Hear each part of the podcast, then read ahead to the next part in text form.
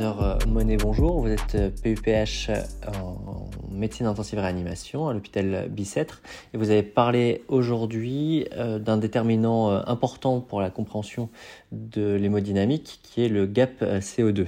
Alors notre première question, quels sont les déterminants de ce gap CO2 en situation normale, euh, physiologique, euh, de métabolisme aérobie, la différence entre la PCO2 veineuse et la PCO2 artérielle, donc le PCO2 gap ou gradient de PCO2, a deux déterminants. Le premier, c'est le débit cardiaque. On comprend facilement que plus le débit cardiaque est élevé, plus le débit de CO2 apporté vers l'échangeur pulmonaire est important, ce qui fait baisser le CO2 veineux et donc le PCO2 gap. Et le deuxième déterminant, c'est le métabolisme.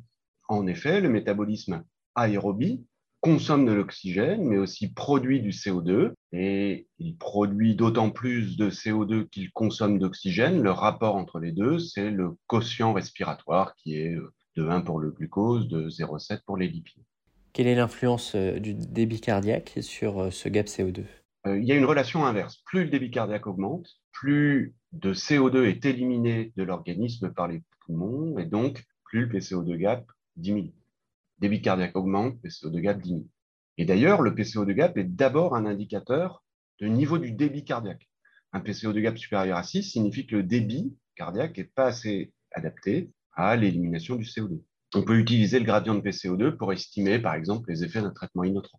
Quelle est la relation entre le gap CO2 et l'hypoxie tissulaire? La relation est moins évidente. Les gens pensent souvent qu'une hypoxie tissulaire entraîne une augmentation du PCO2 gap, et pourtant, c'est probablement faux.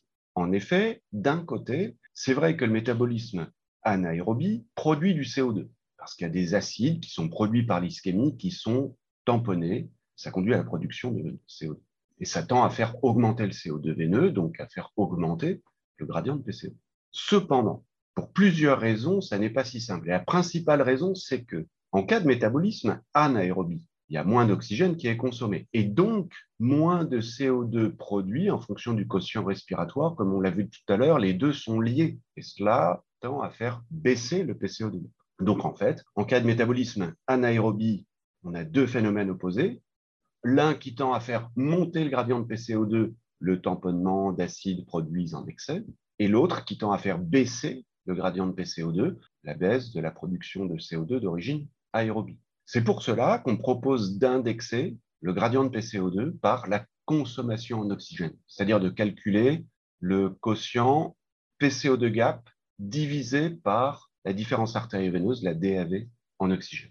Et enfin, quelle implication clinique peut avoir le gap CO2 et comment faut-il s'en servir euh, en pratique? D'abord, le PCO2 gap lui-même, on l'a vu, peut servir d'indicateur de niveau du débit cardiaque. S'il est élevé, supérieur à 6 mm de mercure, ça incite à augmenter le débit cardiaque.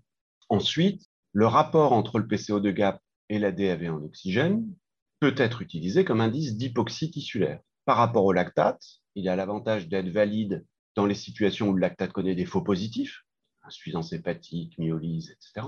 Et l'avantage aussi de réagir immédiatement au changement métabolique, alors que pour le lactate, il faut euh, attendre que le métabolisme euh, modifie le niveau de lactate.